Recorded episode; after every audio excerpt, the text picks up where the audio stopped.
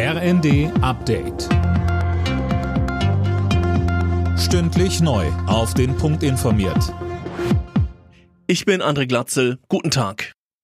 Trotz des russischen Lieferstopps ist die Versorgung mit Gas in Deutschland momentan gesichert.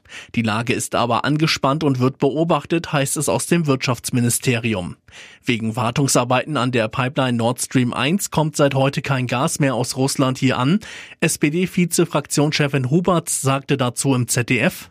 Wir gehen davon aus, dass wenn jetzt die Turbine, die ja jetzt auch von Kanada freigegeben wurde, also die zur Wartung benötigt ist, dass danach, nach diesen zehn Tagen, auch wieder das Gas fließen kann. Und damit planen wir. Aber wir müssen auch andere Szenarien vorbereiten, denn in diesen Zeiten ist leider nicht alles planbar. Die russische Armee hat eine Angriffswelle in der Ostukraine gestartet. Unter anderem steht die Stadt Kharkiv unter Dauerbeschuss, meldet das ukrainische Militär. Die Ukraine selbst hat unterdessen eine Offensive im Süden angekündigt, um besetzte Gebiete zurückzuerobern.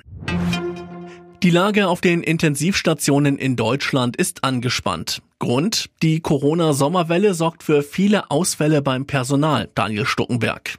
Ja, weil Pflegekräfte oder Ärzte krank sind, hat bereits über die Hälfte der Intensivstationen ihren Betrieb eingeschränkt. Zusätzlich müssen fast doppelt so viele Corona-Patienten behandelt werden wie letzten Sommer.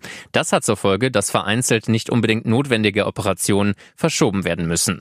Die Versorgung von akuten Notfällen ist laut der Vereinigung für Notfall- und Intensivmedizin aber nicht gefährdet. Corona-Fall im DFB-Team bei der Fußball-EM. Angreiferin Lea Schüller ist positiv. Sie wurde umgehend isoliert, hieß es vom DFB.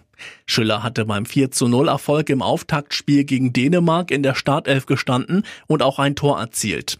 Morgen muss die DFB-Auswahl gegen Spanien ran. Alle Nachrichten auf rnd.de